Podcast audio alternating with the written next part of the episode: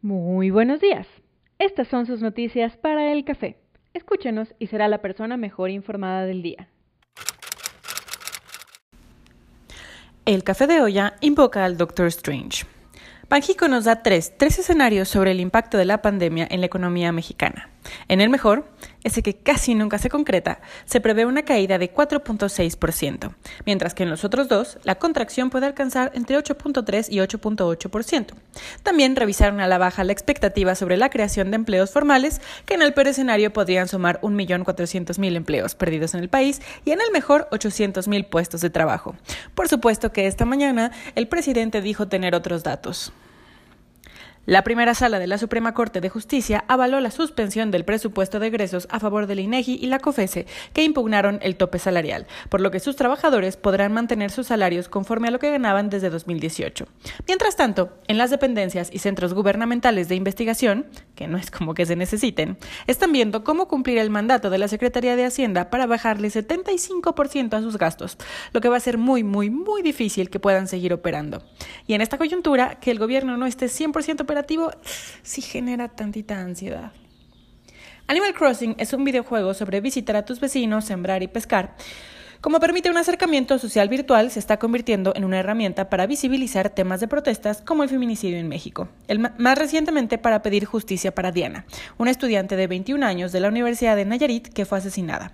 De acuerdo con cifras del secretario ejecutivo del Sistema Nacional de Seguridad Pública, en abril de este año se abrieron 267 carpetas de investigación por homicidio doloso de una mujer, la cifra más alta del año y la más alta desde 2015. Y para el café maquiato, sí le pusieron GPS a los jinetes, ¿verdad? Las cosas entre el mundo y Hong Kong se van a poner mm, interesantes. Mike Pompeo, secretario de Estado norteamericano, dijo ante el Congreso que Hong Kong ya no es políticamente autónoma de China, por lo que dejará de merecer un trato especial bajo la legislación estadounidense.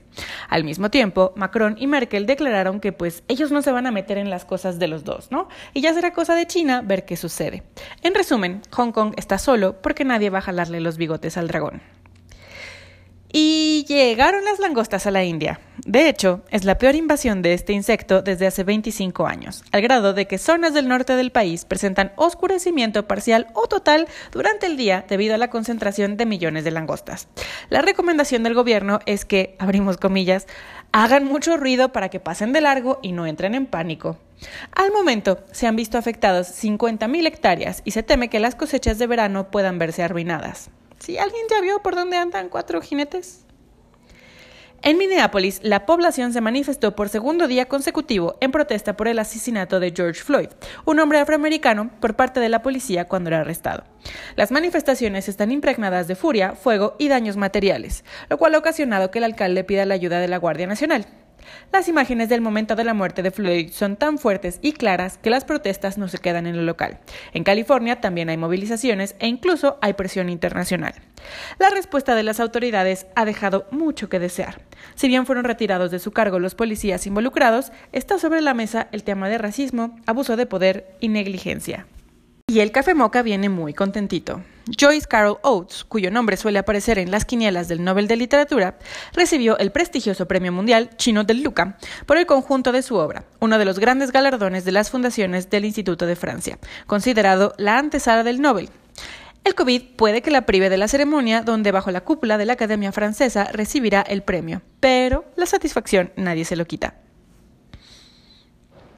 Si Netflix ya está muy visto, están disponibles en YouTube 13 películas de cine independiente de carácter documental producidas entre los años 1961 y 1988 y realizadas en formato de 16 milímetros con un eje temático sobre tradiciones, celebraciones y costumbres de la Ciudad de México, Querétaro, Puebla e Hidalgo el legendario Carnaval de Tepoztlán, las celebraciones de Semana Santa en Tolimán, Querétaro, o la peregrinación anual al santuario del Señor de Chalma en el Estado de México son algunas de las prácticas que son revisadas a través de este invaluable acervo audiovisual. Y el Global Safety Stamp del Consejo Mundial de Viajes y Turismo busca reconocer aquellos destinos turísticos que adopten sus estándares y medidas de higiene para proteger la salud de los viajeros.